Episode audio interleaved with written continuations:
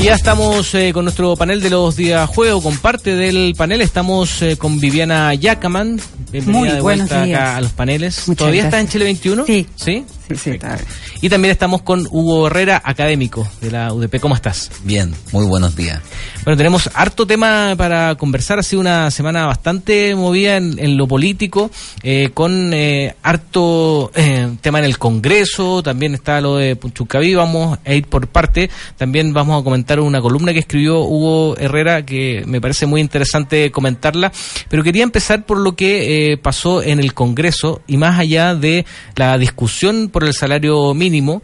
Eh, es lo que se viene con la discusión de otros proyectos emblemáticos de- del gobierno, eh, donde después de todo este episodio y eh, las responsabilidades que se echaban unos a otros por el fracaso de eh, el reajuste al salario mínimo, es que el gobierno dice que hay una muralla de la oposición para poder seguir avanzando en el tema legislativo, ¿no? Incluso lo hablábamos recién acá, se hablaba de un hashtag del no al bloqueo, haciendo alusión, digamos, a varios proyectos como la modernización tributaria, también el tema de la reforma a las pensiones, la modernización de carabineros, temas de educación, donde se necesitan los votos de, la oposición y donde el gobierno va a tener que ahí negociar y sacar la muñeca política eh, y donde Blumel y compañía van a ser eh, fundamentales ahí. Abremos el panel. Viviana Yacaman. Mira, eh, me parece súper interesante el debate porque estamos en un momento de la historia de la democracia donde eh, se están enfrentando ya sin eh, los eh, las cortapisas que ponía la Constitución del 80, las mayorías artificiales que habían antes, se están enfrentando dos proyectos políticos eh, bien diferentes. El factor del Frente Amplio hace que se desnuden más las diferencias ideológicas y entonces este es un episodio de algo que me parece eh, no va a ser extraño, que es eh, la dificultad para ponerse de acuerdo cuando hay menos incentivos para ponerse de acuerdo. Entonces, eh, lo que yo veo en el tema del salario mínimo, eh, también en la reforma tributaria, es al revés de lo que el, gobierno ha dicho. Eh, veo la no disposición al diálogo.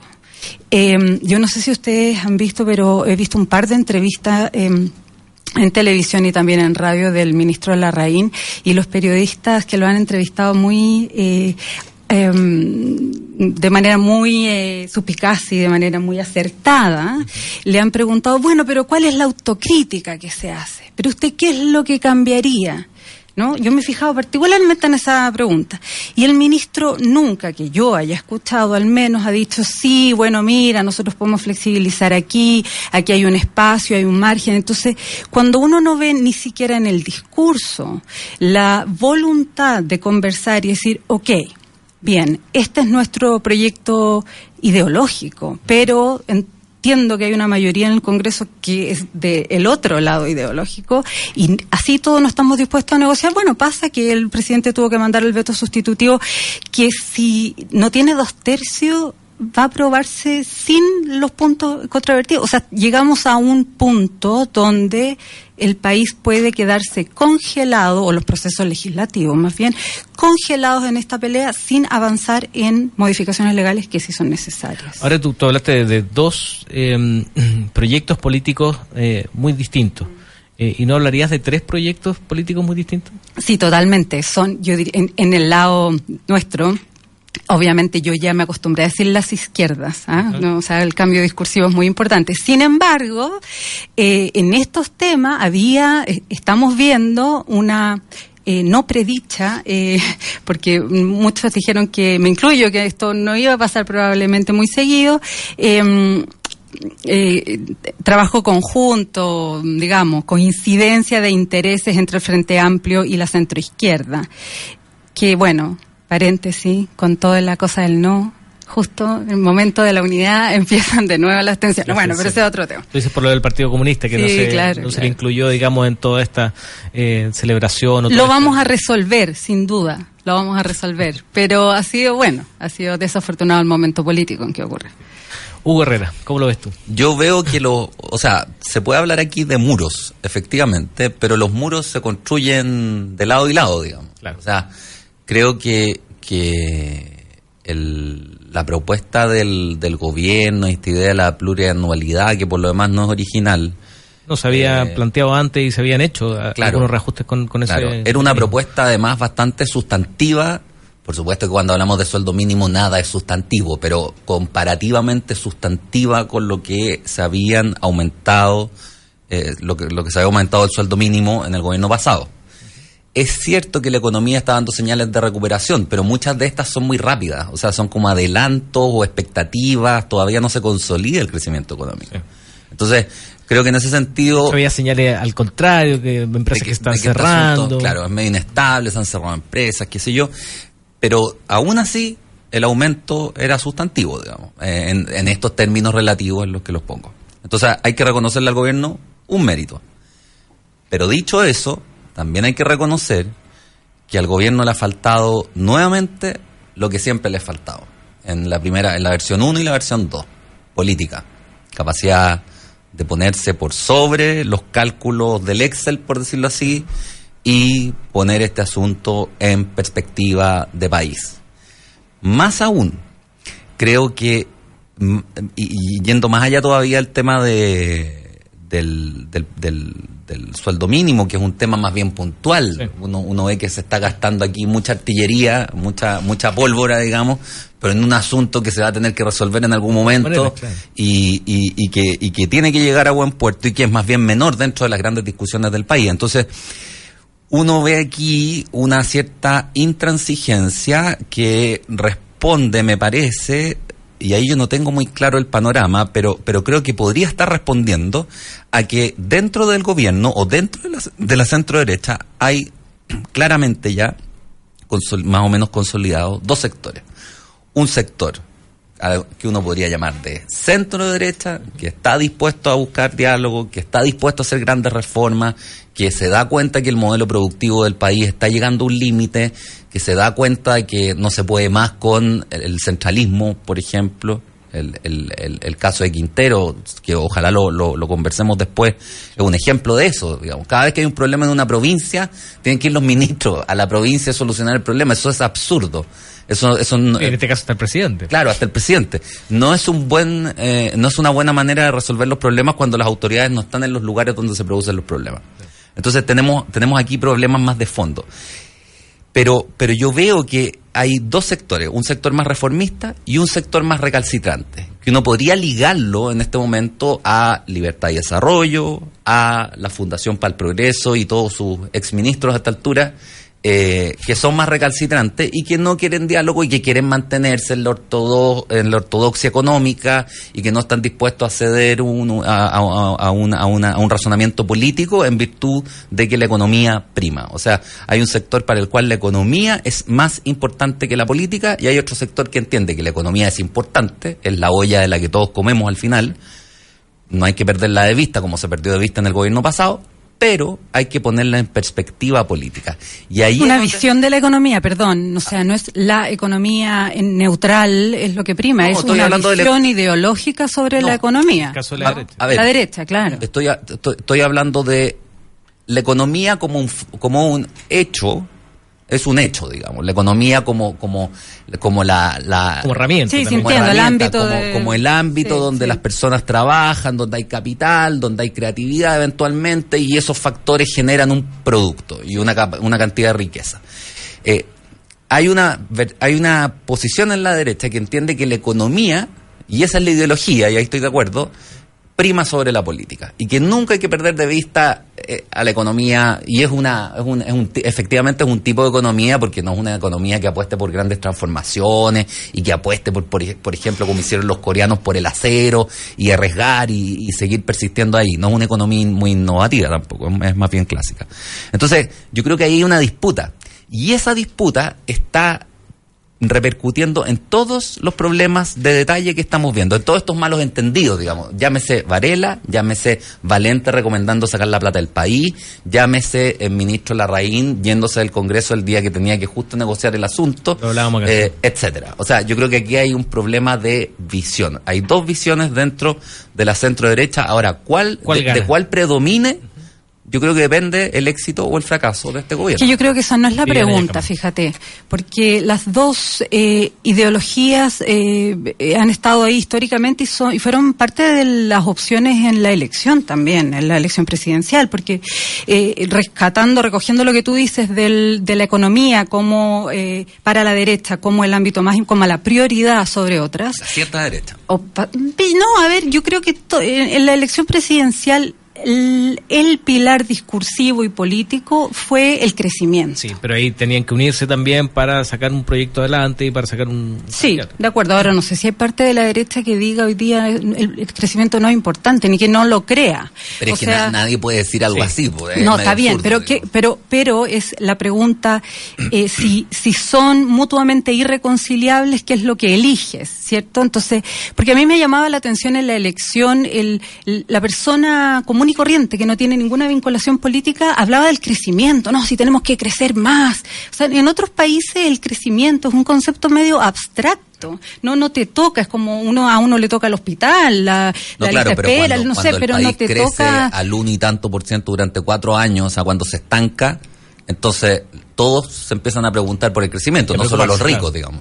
Yo creo que, yo creo que yo creo que lo natural sería preguntarse por el trabajo, por el empleo. Bueno, no importa, pero lo que quiero decir es que se instaló un discurso respecto del crecimiento y respecto de la importancia de la economía eh, que es fruto de esta visión ideológica de la derecha que tú está, que tú estás hablando. Pero eh, el argumento que quiero hacer al final del día es que derecha e izquierda y estas visiones opuestas existen, van a existir, es lo normal, está bien.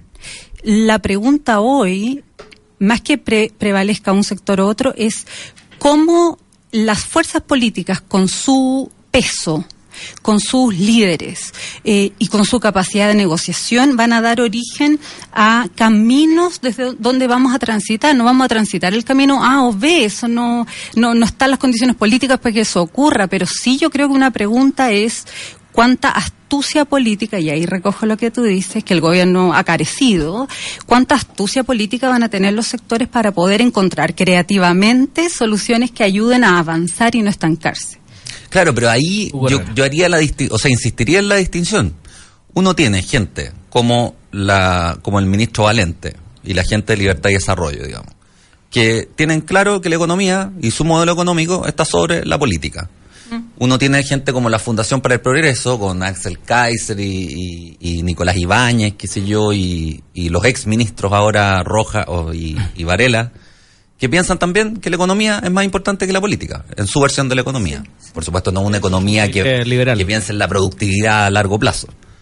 Y uno tiene otros sectores dentro de la centro derecha, como por ejemplo uno podría pensar en algunos grupos de Evópoli, incluso dentro de la UDI, la gente como Velolio, uno la ve bastante más razonable, digamos, y que está pensando en la política del país, o Renovación Nacional, que ha hecho un trabajo la, Renovación Nacional cambió su declaración de principio no ahora cuando, cuando están todos pidiendo a que la UDI lo haga, sino que lo cambió hace años y fruto de un trabajo y una atención interna que manejó. Y se incorporó al Internacional Demócrata de Centro. Y ojo, Renovación Nacional que le cayó bastante mal a la democracia cristiana. Pero ya no, pero ya no, pero ya no. O sea, hay, hay, un, hay un acuerdo, hay un acuerdo de no, de no seguir cuestionando esa integración.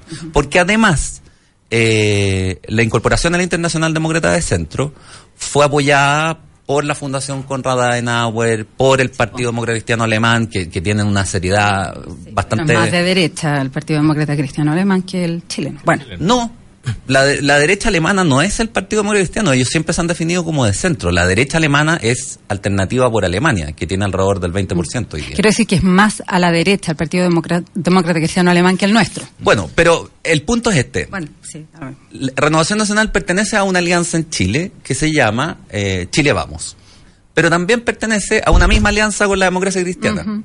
Entonces, mi punto es el siguiente. Hay sectores dentro del gobierno que parecen querer o parecen estar persiguiendo que la DC no se pueda aliar con la centro derecha. Y ahí uno ve una explicación posible a toda esta operación eh, y a todos estos malos entendidos. Y hay otros sectores dentro de la centro derecha que ven posible una alianza con la democracia cristiana hoy día, más aún cuando la democracia cristiana ha soltado cabos con la, con la, con la ex nueva mayoría. Entonces, yo creo que ahí se podría formar una nueva centro derecha que desencadene una reconfiguración del mapa político en virtud del cual se pueda llegar a grandes acuerdos con la izquierda. Entonces, por eso creo que estos, estos connatos de hoy día, el tema del presupuesto, que el tema de Varela, que el tema de los campeones, las declaraciones puntuales o, saquen su plata del país, digamos, eh, son, son torpezas, pero que parecen, parecen responder a un diseño político. Aprovechamos de saludar a Alberto Mayor, académico de la Universidad de Santiago. ¿Cómo estás? ¿Qué tal? ¿Cómo estás? Oye, yo quería sí, había estado escuchando atentamente, disculpen el, el, atraso, pero en general me cuesta, vengo de otro lugar, lado siempre los juegos, entonces siempre llego un poquito tarde. Em, el asunto que esa discusión sobre la derecha me parece súper interesante porque porque Hugo plantea bien, hay una, hay una tensión ahí, primero, una tensión general, digamos, respecto a los que hacen predominar una, la economía, ahí además hay una visión dentro de la economía, pero una economía por sobre la dimensión política, que podríamos decir que en la izquierda existe en las versiones marxistas duras, es lo mismo, digamos. entonces, esa, esa tensión eh, produce un primer problema, porque en el fondo eh, lo que hace eso es acreditar que no se puede hacer nada sobre, por sobre la operación económica. Y por tanto, eso reduce a la política a una dimensión, digamos, comunicacional, ritual o eventualmente cosmética, muy publicitaria, y eso produce ya un efecto en, sí mismo. Eh, en segundo lugar, eh, hay, un, hay una problemática relacionada con eso que tiene que ver con, dado que es así, no se puede pensar en, en un cambio en el modelo de desarrollo. Eso es bien complejo porque Chile es un país que evidentemente da muestras de que su modelo de desarrollo se agotó. Pero ningún gobierno eh, quiere apostar a un cambio de modelo de desarrollo porque cuando tú haces cambios en la economía desde la política, normalmente los primeros meses, incluso eventualmente los primeros años, son muy malos. Entonces nadie quiere tomarse ese costo. Eh, y entonces tenemos gobiernos que llegan y dicen, hay que hacer muchos cambios, pero bueno, pero ¿para qué? Entonces, entonces mejor hagamos algunos. O, hacen al claro, algunos eh, matizando un poquito para dar que dejan el mismo de que van para allá. Eso es lo interesante, porque dejan el mismo desastre, porque, porque como esos pequeños cambios todos saben que son un prólogo de lo que podría ser los grandes cambios, ya la economía, que es muy histérica, actúa rápidamente diciendo, bueno, entonces estos gallos vienen con todo, después de esto, si los dejamos pasar. Entonces no dejamos pasar esto. Entonces al final te comes igualmente el problema, pero no tienes la capacidad de producir el, entonces el cambio. La única solución sería grandes pactos. Y ahí es donde el, tema que plantea Hugo es súper interesante, que tiene que ver con el hecho de que, y esto pasa en todo el mundo político chileno, que tiene que ver con, la estatura también de la política en Chile, que es muy baja, hay que decirlo, que, que en el fondo dicen, ¿para qué vamos a hacer negocio y agrandar el, el, la coalición? Cosa que siempre es muy bueno, si tú logras agrandar la coalición con un pacto bien hecho, no un pacto electoral para la siguiente elección, sino un pacto político, si tú lo vas a hacer, eso es formidable. Pero dicen, ¿para qué lo vamos a hacer si eventualmente vamos a sacar una votación muy parecida y yo voy a quedar, me voy a disolver en la propiedad? Entonces empiezan ese tipo de cálculo. ¿Y qué es lo que le pasó a la DC respecto a la llegada del Partido Comunista? Y ahora le pasa a la DC como víctima en su potencialidad de llegar a la derecha. Porque aquí hay una cosa que no se ha dicho y es que es posible que algunos sectores de la DC se hayan molestado con la llegada de RN a la DC internacional. Pero uno cuando conoce las dinámicas de ese tipo de instituciones sabe perfectamente que necesariamente le consultaron al partido que está en el país. O sea, necesariamente alguien muy importante aprobó esa idea. Eso no es viable de otra manera ninguna asociación internacional va a pasar por encima de un asociado nacional.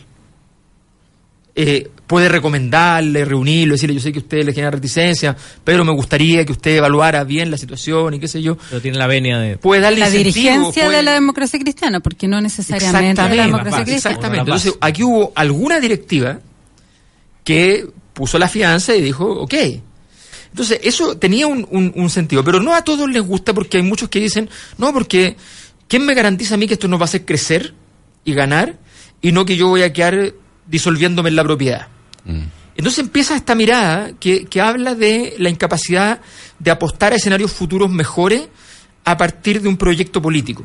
Y esa incapacidad yo creo que es la que se representa en Chile desde la política pública, desde la gran política, hasta estas pequeñas, pequeñas entre comillas, porque estas negociaciones son las que redundan después en, en toda la operación política. Entonces, desgraciadamente vivimos en un, escenario y, y, este gobierno en particular le, le está tocando pagar, como le pasó a Michelle Bachelet, pagar el costo. O sea, yo creo que aquí ha habido un poco análisis de que, de que los gobiernos, todos los gobiernos, desde Lagos para adelante, se han parecido en algo. Han tenido crisis el segundo año, han tenido, se han recuperado recién al final, eh, el segundo año es el más importante, el que supuestamente debería ser el mejor de cada gobierno, y se han recuperado recién el cuarto año, cuando están de pato cojo, en realidad están mejor que cuando no están de pato cojo. Entonces, y todo eso, y siempre además, la siguiente recuperación de un líder político, el cuarto año, es más baja que la del anterior. Entonces, eso también es, interesante poner sobre la mesa. Es decir, bueno, aquí hay una decadencia de la capacidad política del sistema político chileno que hay que tener sobre la mesa. Los periodos de cuatro años son una, es una variable. O sea, yo creo que eh, es una variable. Le hace, es una variable que no es la única, pero sí en un montón de niveles le hace mal a la. No quiero decir solo la gobernabilidad, también a la capacidad de hacer esos acuerdos, porque no hay, y hacer además, más importante, hacer esas reformas y esos cambios estructurales que son pesados, que son difíciles, que no son que hay que comunicarlos también. Claro, y que no son además Cuatro años sin reelección casi no existe Exacto. en el mundo. Entonces, es muy es muy po es muy poco. Y nos pasó que tuvimos tenido dos veces a lo mismo, presidente. Claro, lo mismo. Claro. Y puede ser que más, digamos. Hagamos hagamos un nuevo llamado entonces a nuestros parlamentarios para que no yo creo que eso, eso es una, un, un, asunto porque, por ejemplo, cuando es el cambio del modelo que hablas tú, eh, parte por algún lugar, parte por ciertas políticas públicas, por ciertas reformas, como vimos con Bachelet, estructurales, pero si no la alcanzas a hacer, si la haces mm, apurado, porque solo tienes cuatro años, entonces el gobierno siguiente, si es de signo contrario, tiene toda la, tiene la factibilidad de retroceder. Pero por lo mismo hay una manera de saltarse el problema de los cuatro años, que yo creo que es lo que me, menciona Alberto, hacer grandes pactos. O sea, la única solución que tiene el sistema político chileno dentro del contexto actual y que prueba un poco hasta cierto punto el fracaso de Bachelet es que hay que hacer grandes reformas, pero según grandes pactos. Y ahí es donde yo veo que la constitución de una centro derecha moderada o más política podría ser una real contribución eh, a esa idea de grandes pactos. Porque es lo que le falta, o sea, lo, lo, que ponía un poco en la columna, yo creo que nadie, ningún político de la transición se imaginó lo que iba a ser el país tantos años después de Pinochet muerto. Pero estamos en un momento en que necesitamos necesariamente grandes pactos, o sea, al menos en el tema de la regionalización y al menos en el tema de la productividad, si no se hacen grandes pactos, entonces el país va a seguir en esta crisis de, de, en esta crisis de baja intensidad, por decirlo así, pero con momentos de explosión, que puede ser en, en, en, en la zona mapuche, puede ser en Aysén, puede ser en el norte, etcétera, ahora en Quintero, eh, pero en esta, en esta crisis de malestar difuso. Pero esa posibilidad de, hacer grandes pactos es la que permitiría saltar sobre los cuatro años eh, pero tienen que ser pactos. Ya, pero a mí me llama la atención, puedo decir, de, de, eh, me, me, llama la atención eh, que tú hables de, de estos pactos porque, a ver si te estoy entendiendo bien, Alberto Mayol. Eh, eh, tú como parte del sector político que eres, estás diciendo que un gran pacto es, una buena manera de transitar políticamente, o sea, como volver a un duopolio que tanto critican, porque en el fondo si así es un gran pacto entre dos tercios del sistema, entonces, bueno, pero no sé lo que te está diciendo, porque es, bien, es bien interesante lo, que, yo, No, lo que yo estoy, a ver, eh, lo que pasa es que yo tengo como, como principal defecto como en mi actividad eh, más política es que yo no me desentiendo nunca de mis análisis académicos. A mí me parece muy evidente que, la, que, las necesidades para poder llegar a una profundización de las transformaciones están en, primero, poner, el, poner la política por delante eh, y efectivamente hacer eh, grandes, grandes acuerdos previos al proceso de realización de, los de, de las transformaciones, acordando esas transformaciones sin traicionar esas transformaciones. O sea, porque si no te pasa lo que le pasó a la nueva mayoría, que la DC firmó todo el programa y después lo torpedió por dentro.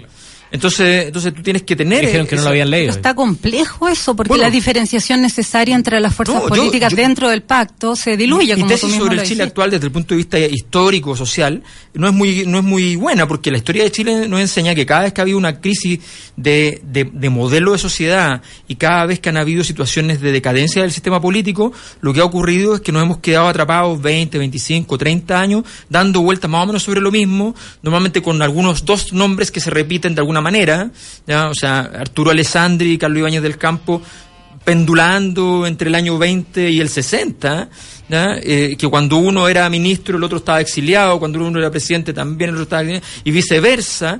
Entonces tú dices, claro, ahora las cosas son menos dramáticas, ya las venganzas en política son, te hacen perder la pega nomás, se tiran contra tu sueldo y cosas así, pero, pero ya no hay cosas tan graves, ¿ya? Pero finalmente es lo mismo, pendulamos a partir de un conjunto de nombres sin una solución real. Entonces, yo estoy hablando en términos macro. Después, cómo se construye eso en lo micro es muy difícil, porque tienes que construir confianzas, proyectos de sociedad, proyectos políticos, sostenes académicos para todo eso. No existen instituciones públicas que te permitan tener ese sostén. La Corfo no hace la pega que hacía en los años 40. No, tenemos instituciones que nos permitan decir aquí aquí confluyen todas las otras instituciones privadas que piensan Chile, pero, pero llegan a un lugar donde pueden deliberar y llegar a alguna clase de conclusión, eh, a un acuerdo mínimo. O sea, hay un conjunto de elementos que tú puedes sostener manteniendo tus diferencias políticas eh, o renunciando a ellas. No nos olvidemos que Chile fue un ejemplo mundial, hasta el día de hoy lo es. Eh, sobre reformas al sistema de salud. Nosotros se nos olvida, pero Chile tiene, ha tenido históricamente, desde los años 40 para adelante, un nivel de esperanza de vida muy por sobre lo que debía tener de acuerdo a su PIB per cápita. Muy por sobre. Y eso fue diseñado. Y eso fue diseñado por Allende con Cruzcoque, por la izquierda con la derecha, en un acuerdo político.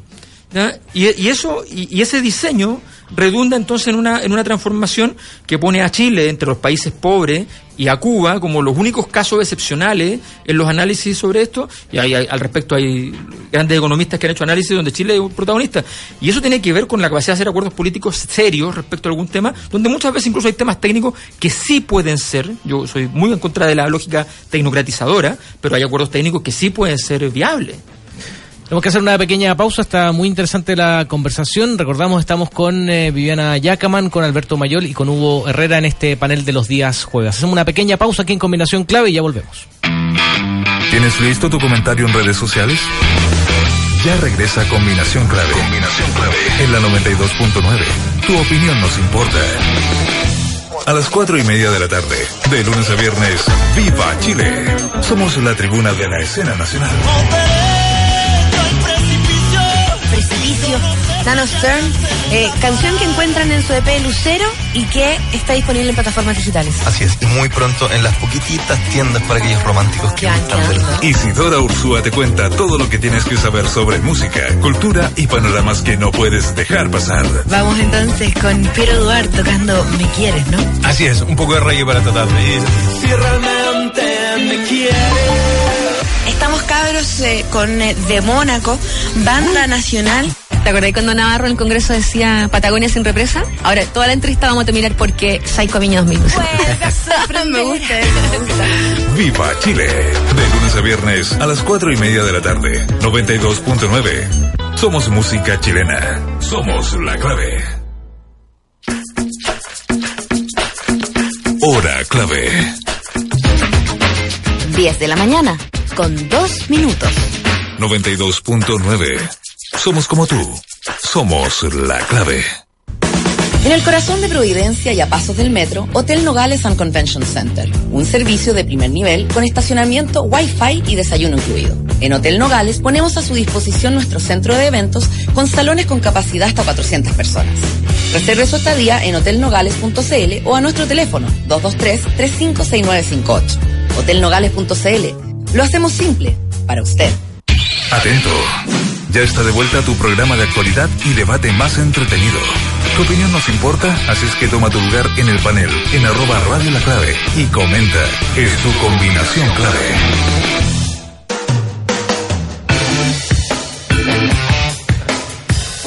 10 de la mañana con dos minutos. Recordamos a nuestros auditores que nos está Fernando Pausen porque queremos que pase agosto. Entonces, como está un poquito resfriado, le queda un día para recuperarse. Así que lo tenemos ahí en cama, eh, tomando remedio, eh, con eh, enfermero o no enfermera, para pues, que se pueda recuperar. Y mañana tenemos transmisión desde el Sheraton, así que esperamos que esté mañana Fernando Pausen. Recuerden que estamos regalando libros y no cualquier libro. Estamos eh, regalando el libro de Sol Serrano, el Liceo Relato Memoria Política, recordemos recientemente eh, nombrada Premio Nacional de Historia, y también estamos regalando el libro de Jorge Edwards, Esclavos de la Consigna, Memorias 2, y no por cualquier cosa, porque en un ratito más vamos a estar con Jorge Edwards conversando sobre este libro y otras cosas, con el hashtag combinación clave y también eh, nombrando el arroba me gusta leer CL, pueden eh, participar por estos libros. Yo me los puedo ganar, ¿no?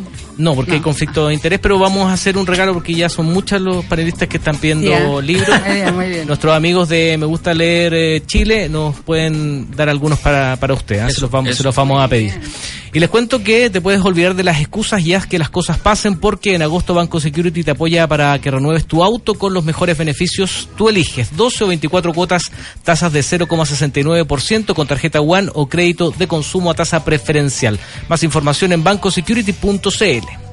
Brunch sábados, domingos y festivos en restaurante El Cid de Hotel Sheraton, lo mejor de nuestra gastronomía, delicioso brunch familiar de 13 a 16 horas, coctelería con espumante y bebidas gaseosas ilimitadas, 29.900 pesos por persona con IVA incluido. Reservas en Hotel Sheraton, teléfono 22-233-5000, anexo 7144. Mañana vamos a estar transmitiendo desde el Hotel Sheraton. El secreto del éxito está en tomar riesgos, supera desafíos, vive la vida a concho, tomando buenas decisiones. Baterías Hankook mucho más. Somos opinión. Somos la clave. Estamos con nuestro panel de los jueves, estamos con Viviana Yacaman de Chile 21, estamos con Alberto Mayor, académico de la Universidad de Santiago, y también con Hugo Herrera, académico de la Universidad de la UDP. Estamos hablando de estas eh, fuerzas políticas, cómo se está eh, haciendo los equilibrios, hablando de, consenso, eh, y ya habíamos comentado algo de la columna que escribió Hugo Herrera en la segunda, donde escribe todas las semanas, tengo entendido, cosas muy interesantes, y tú la titulas eh, La política no future.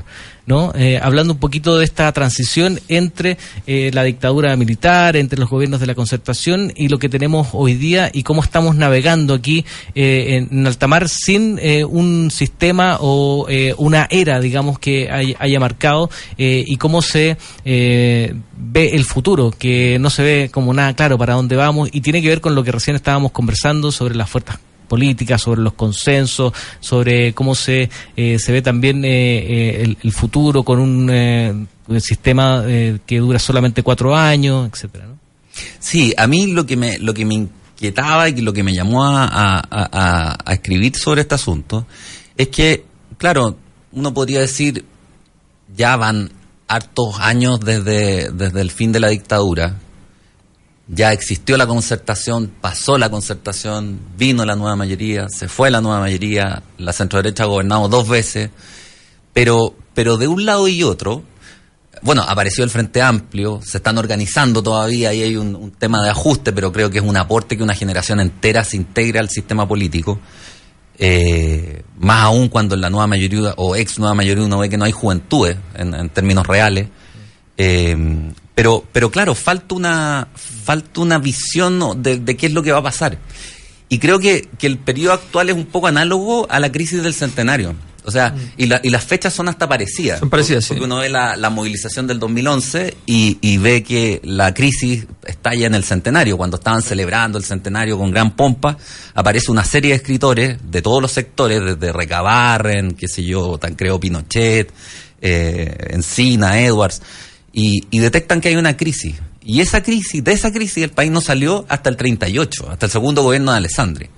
Alessandri fue un asesino. Yo creo que el que más personas ah, por responsabilidad política, eh, más muertos se le pueden atribuir en Chile. En La Coruña, en el Seguro Obrero, qué sé yo, morían de 500 personas, el Seguro Obrero 70 y tantas personas, o 60 y tantas. Eh, pero logró algo, logró, logró un pacto, un pacto que duró cuatro décadas eh, y que con la constitución del 25 en el fondo eh, fue un ensayo que yo creo en donde, en donde concurrió una centro derecha política con eh, sectores de centro, la democracia cristiana, y una izquierda, que al final colapsó por, por uno podría decir, por, por, por, por una polarización extrema, en donde Chile además se encontraba en un contexto mundial. Pero yo digo, no será el momento, y ese es mi, mi temor, en el que o nos vayamos a sumir en una crisis como esa y, y tendremos, ten- ten- tengamos que esperar hasta el 2038 para salir de este malestar difuso, o eh, es ya el momento de ponerse a hablar en serio y, y pensar en los cambios estructurales que la economía necesita, que la política necesita. La política necesita representatividad y eso se alcanza o cambiando el sistema presidencial o regionalizando políticamente. En pocas regiones, con, autoridades con poder, con parlamentos regionales, qué sé yo. Y el tema de la, de la productividad económica, creo que creo que hay consenso en todos los sectores en que es un problema, de que el modelo económico chileno está llegando a una crisis.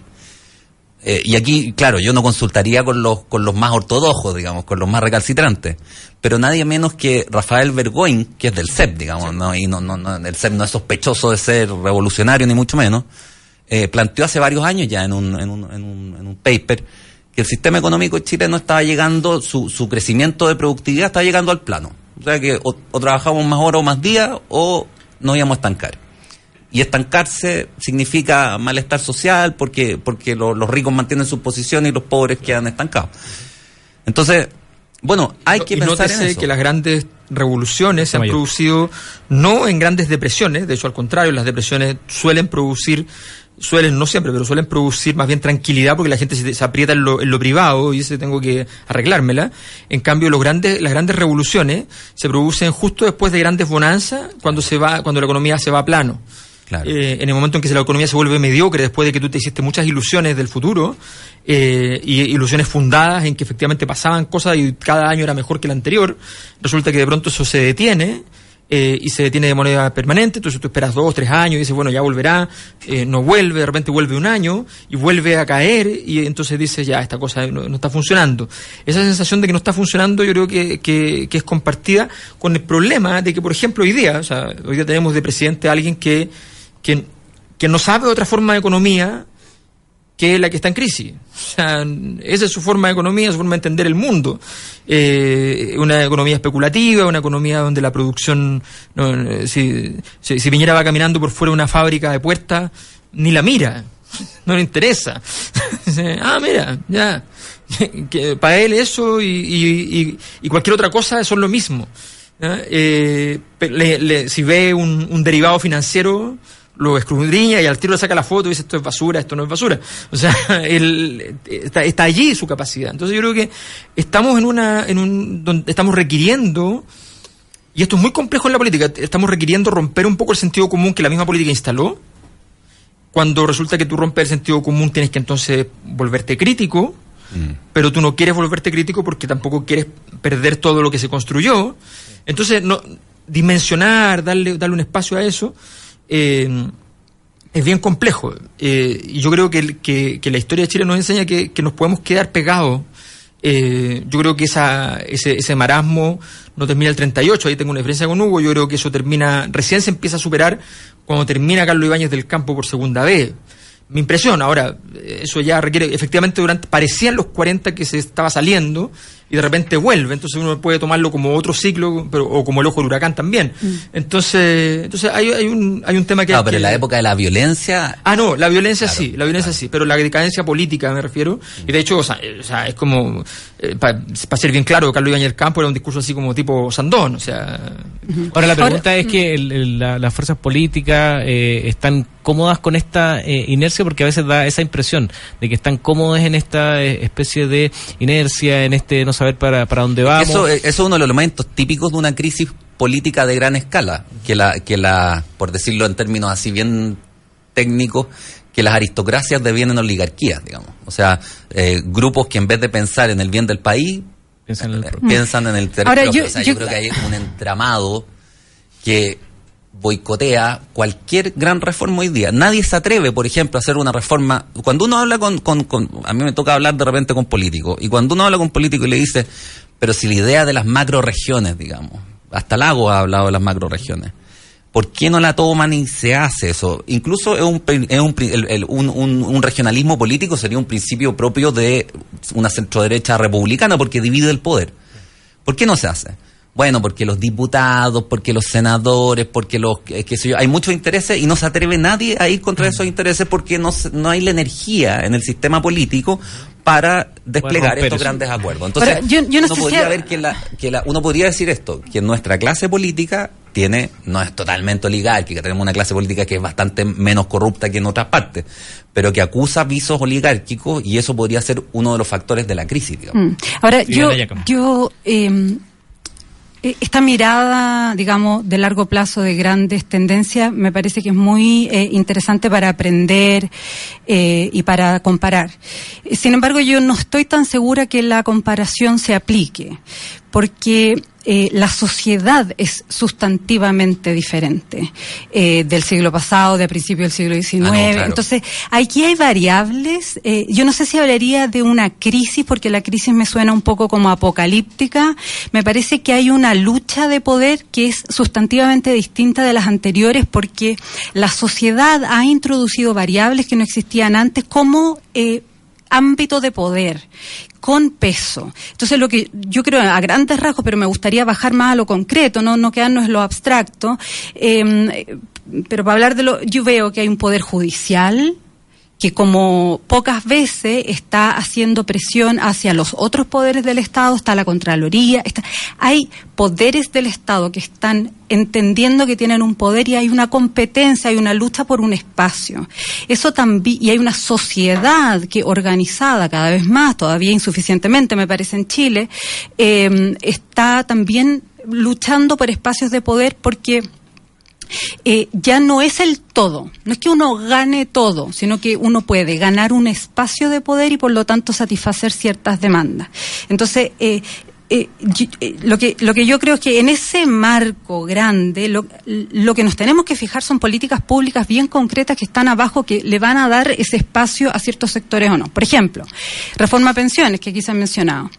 Esa es una pelea muy interesante que se va a dar, que se está dando eh, y que eso determina más que la derecha, la izquierda, la oligarquía, la visión económica, eh, el, el resultado político. O sea, ya vimos en la elección presidencial que la ideología, con todo el voto cruzado que hubo, 20 y algo por ciento de la población que votó, eh, eh, votó Bachelet, votó Piñera en la elección última, es la diluir hasta cierto grado eh, las líneas ideológicas es algo que está pasando y va a seguir pasando. Tenemos 550 mil jóvenes que son ni ni, no estudian, no trabajan.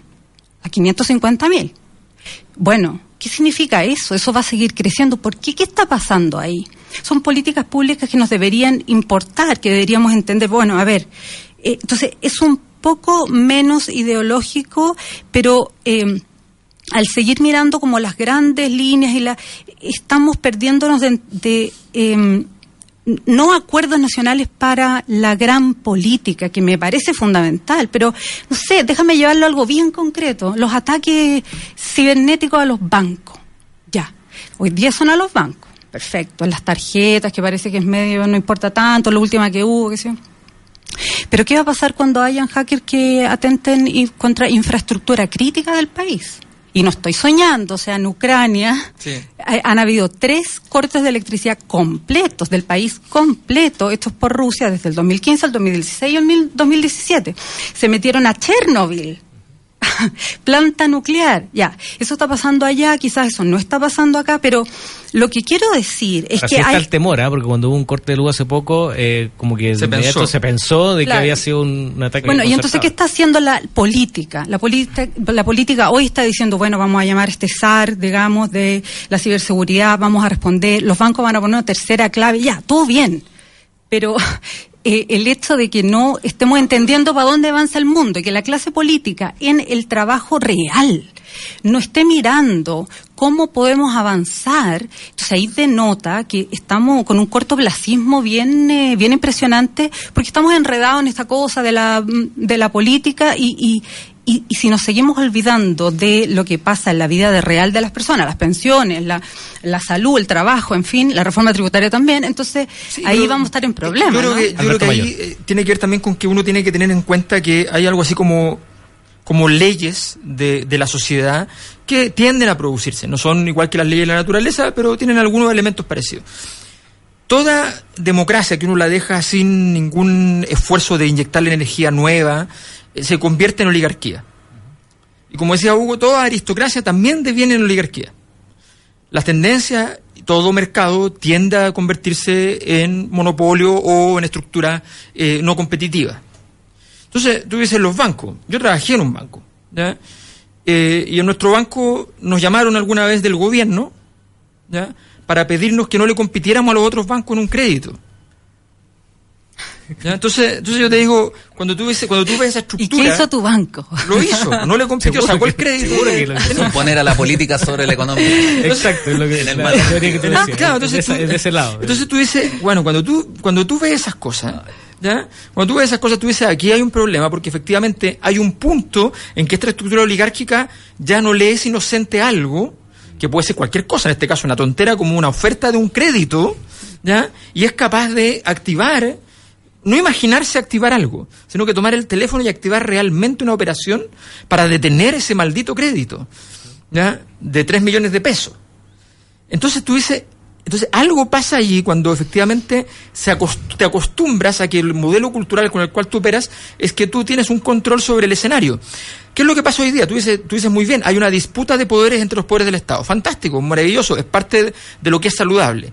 Primero, todos los actores políticos consideran que no es saludable y además resulta que no tenemos garantías de que, comillas, gane la autonomía de los poderes. Lo que está pasando en la Fiscalía es que evidentemente no ganó la autonomía de los poderes. Lo que está pasando en Contraloría es que quizás este conflicto no es un conflicto entre personas, sino que tal vez es un conflicto político, donde una persona representa, digamos, que puede tener sus problemas personales también, pero que se está, está disponible para un- generarle un conflicto al Contralor que ha resultado incómodo no para, el- para un gobierno. Este Contralor le ha resultado incómodo, que es lo ideal, para todos los gobiernos.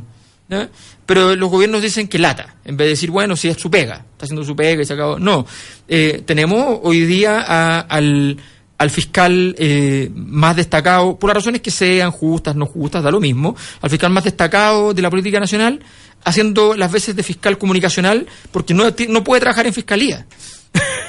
entonces, entonces tú dices, bueno, claro, la disputa de poderes efectivamente se está produciendo, pero no está muy claro que vaya a ganar la autonomía de los poderes. Y ese es un problema que eh, a la larga puede, puede redundar. Y yo creo que también, o sea, no- no, eh, es un aprendizaje que, que tiene que ver con con- cuando tú estás metido en- en el frasco de tu problemática, normalmente te cuesta entender cómo los fenómenos culturales operan sobre ti.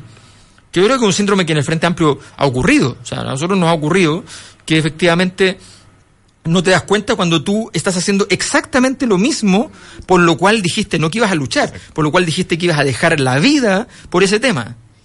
Entonces, entonces tú eh, eh, luchabas contra el, el binominal, ¿ya? porque no querías que hubiese una pre- un predominio de la negociación entre partidos por sobre el- la deliberación popular, y resulta que después llegaba y diseñaba la repartición de, los, de, los, de las diputaciones para distintas fuerzas políticas que caían en gracia y las que no fuera, ¿ya? Eh, eh, entonces a partir de un esquema. Pero Eso no te das fue cuenta. antes fuera del tema y, otra cosa dentro. Y pero no te das cuenta, bueno, está bien, eso siempre es así, pero la gracia justamente, ese es el aporte de, en la política de la perspectiva crítica, del rol de los intelectuales. El rol de los intelectuales no es que los llamen y les digan, hágame una política pública para tal cosa. Eso también es un rol, pero también no es el único rol. Cuando, el- cuando el, el tipo está haciendo esa política y se da cuenta que están en juego valores fundamentales de la democracia, tiene que agarrar el teléfono, llamar y decir, ¿sabe qué? Ojo, aquí también estamos haciendo, aparte de esta política pública que suena muy bonita en primera instancia, ¿ya? estamos haciendo también esto otro. Y, y- no me parece que sea pertinente porque no lo discutimos un poco. Entonces, entonces esa, esa falta de profundidad, la, la, la banalidad, o sea, la banalidad está por todas partes. Si uno puede estar de acuerdo o desacuerdo con un argumento, el punto de fondo es por qué la banalidad. O sea, el, eh, el, el- el liderazgo del señor eh, de, de- da, da lo mismo, pero casi todos lo hacen lo mismo, ¿ah? de Moreira, de Osandón. ¿ya? El liderazgo está basado en repetir lo que escuchan. Ese es su liderazgo. Y, y creo que creo que hay que, o sea, los problemas de corto plazo son importantes, digamos, y los problemas técnicos son importantes. Y ve- velar porque no nos hackeen los bancos es importante, está bien. Pero pero creo que también hay que poner el asunto en perspectiva. Y lo que más falta hoy día creo, no es en el- el- el- no, no- no son asuntos de gestión menor, digamos, sino que uno podría decir lo que falta en la política y por eso está deviniendo oligárquica es una visión de Estado, un cierto patriotismo eh, y, y- preocupación por el interés de la totalidad del país. No solo de Santiago, sino también de las regiones. No solo. Y en ese sentido, yo creo que, claro, la historia puede uno mirarla como algo muy abstracto. Pero yo creo que el gran problema actual del sistema político y económico chileno es que tenemos nuevos sectores que están irrumpiendo, clases medias muy precarias, eh, grupos que lograron llegar a la educación superior y eso hay que verlo como un logro, que, que- el crédito con aval del Estado haya sido un problema que generó una deuda, es un, es un problema, pero, pero hasta cierto punto voy a decir algo que es políticamente incorrecto. Eh, vaya que bueno el problema porque nos puso en la cara, digamos, que la cobertura tenía que ser mayor, que, que la educación es algo que hay que, la educación superior es algo que hay que darle a todos si es que algún día queremos alcanzar algo así como el desarrollo, etcétera. Entonces, tenemos un problema que es bastante parecido estructuralmente. Una oligarquía o una clase dirigente que acusa visos oligárquicos que no logra desplegar una mirada de Estado, sino que está metido en, la- en el problema concreto o en sus intereses concretos, por no decir algo, eh, eh, por, ponerlo en términos más, más claros. Eh, y por otra parte, nuevas fuerzas sociales que irrumpen en el panorama político y económico. Y además nuevos desafíos del contexto, porque efectivamente las demandas de, las de las clases medias emergentes o los sectores postergados son muy distintas a las del proletariado del principio del siglo XX. O sea, Claro, no es todo por ha hambre el cambiado. asunto hoy día. Claro, claro. Eh, es, es mucho más sofisticado y por lo mismo mucho más difícil de asir, porque, porque hay búsqueda de, qué sé yo, recomponer el barrio, porque, porque hay, hay un afán de, de- de pertenencia, porque, porque hay demandas por, eh, qué sé yo, porque, porque la educación se da de buena calidad. Y, y resulta que no tenemos profesores de buena calidad ni en las universidades como quisiéramos, ni en los institutos profesionales, ni en los, ni en los liceos, ni, ni escuelas, digamos. Entonces, creo que, que, el- que el problema de la, que hoy día lo más urgente, por decirlo así, es lo de más largo plazo. Claro, no tenemos acuerdo ni siquiera cuál es el problema. Claro. O sea, es distinto al, al siglo XIX, donde decías necesitamos traer profesores de afuera porque necesitamos que formen profesores para educar a la gente. Eso es básico y una cosa que tenéis que hacer. Hoy día no, te- no hay acuerdo, por ejemplo, en cosas tan simples como ¿es necesaria la integración social? Todos decimos sí, sí es necesaria, pero en realidad las sociedades actuales son sociedades desintegradas, fundamentalmente. Claro. Entonces tú tendrías que ¿Cómo se hacer un enorme esfuerzo. ¿ya? Alcalde Y- Lavín, y- que aparece Claro, y lo- y claro, pero la integración de... de- de- eh, Territorial, eh, al Claro, menos. es como la típica cosa de Lavín, que es como que, claro, hará, hará que caigan cuatro gotas en una nube, pero, pero el resto no, no pasa nada. ¿no? La, la- la acción de Lavín es una, eh, no tiene alcance político. No, lo que quiero decir es la reacción. Claro. O sea, más que la, la reacción de todos decimos la integración, pero resulta que los vecinos Claro, pero que protestan. no- cuando hablamos de Sí, integración, o sea, tema. hablemos en términos incluso conservadores, o sea, la integración, hoy día decimos, o marxista incluso, eh, no podemos hablar del proletariado como clase social. Claro. En algunos sentidos, en un sentido estadístico puede ser, pero en general es difícil. Es bastante complejo. Entonces tú dices, bueno, ¿cómo, ¿cómo hablamos? Y por otro lado, los conservadores que defendían la integración defienden hoy día un modelo de sociedad que tiende a la desintegración. Entonces, ¿cómo armonizar todo este escenario? Va a ser bien complejo porque ni siquiera sabemos si finalmente ese problema es tan importante para nosotros o no. Hace eh, 150 años era súper claro, ese problema es relevante y tenemos que evitar la desintegración tan simple como eso. Pero hoy día no es, no, es- eh, no es claro. Muchos dicen, ¿saben qué? Eso es el futuro. El futuro es que cada uno es un individuo y hace más o menos lo que quiere dentro de ciertos marcos y no tiene por qué encontrarse con los demás si no quiere. Eso era... Y con el paisaje, como todo, como la mayoría vive en la capital y Sí. la mayoría de los políticos bien capacitados viven en la capital, a nadie le importa el paisaje, porque además todos pueden ir de paseo a las regiones. Pero la idea de una ciudad integrada a su paisaje, que es una idea que en países más desarrollados es de la esencia, digamos, en Alemania, por ejemplo, están con el tema de los molinos, Sí. son tan cuidadosos que tú no puedes construir molinos a los dos lados del paisaje. Tienes que dejar un lado despejado. Claro. Eh, el paisaje es parte de las posibilidades de vivir con felicidad. Y la conectividad a los espacios públicos, o sea, incluso dentro de la ciudad, más básico, claro, o sea, lo- transporte, algo que, que a lo mejor es más, eh, es menos concreto, pero, pero es importante el patrimonio. O sea, Pero que mira- se, mira- se, de- votan casas patrimoniales, antiguas, lo que una- sea, y nadie le importa. Quintero lo hicieron pedazos, y no ahora. Quintero lleva Hace décadas. años, claro. Puchuncaviera es uno de los valles más fértiles pues. de Chile, más bonitos de Chile, y lo hicieron pebre. Quintero el- el- el- era un balneario, es precioso. O sea, yo hasta cuando estaba en la universidad íbamos de paseo a Quintero, qué sé yo, las playas son, son preciosas, eran lugares de veraneo, eh, bonitos. poco, de hecho, lo Claro. que, eh, originalmente la contaminación estaba reducida a un espacio y fue ganando Y fue espacio, ganando ganando, espacio. hasta que de repente tomó Este- toda este la polo todo el- industrial. todo Pero yo creo que valle, hay, hay dos, hay dos cosas, hay dos cosas ahí. Claro, la, la gente que veía el tema de la contaminación, que es a largo plazo, y también la discusión que se ha puesto ahora, que es de la matriz energética también, Mm. porque estamos ahí eh, ocupando eh, esta, esta NAP, o sea que Sí. eh, está en el petróleo, que es una energía que está retirada en todas partes del mundo, el tema de- del carbón, eh, y eso hace ver cómo estamos atrasados, pero seguimos insistiendo. Pero mira, es que mira, si aquí nuevamente el tema de la oligarquía, hace 10 años, yo me acuerdo perfecto, hace 10 años, el argumento era que era inviable para Chile la energía solar. Que era inviable. El país con más sol del mundo. No hay ningún lugar en el mundo que tenga más sol que Chile. Chile es un desierto. Ya, no, además que la- la- los otros desiertos del mundo tienen radiación 9 de 10. Chile tiene 10 de 10. En un periodo larguísimo. Bueno, resulta que. Resulta que fue. No, no se puede, no se puede. Chile tenía 3% de participación. De repente, ¡pum! Cambio total, giramos. ¿ya? Y pasamos de 3 al 20, récord mundial. Porque en realidad lo natural es que tuviéramos el 40. Y vamos a ir, pero nos demoramos, en vez de hacerlo hace 20 años, ya, lo estamos haciendo recién Ya, ahora. estoy de acuerdo tema- que un el tema poco tarde. hidráulico, ¿eh? El tema hidráulico. Que se nos acaba. Ya, bueno, Nuestro- pero- Nuestros valles están secándose. Sí, pues.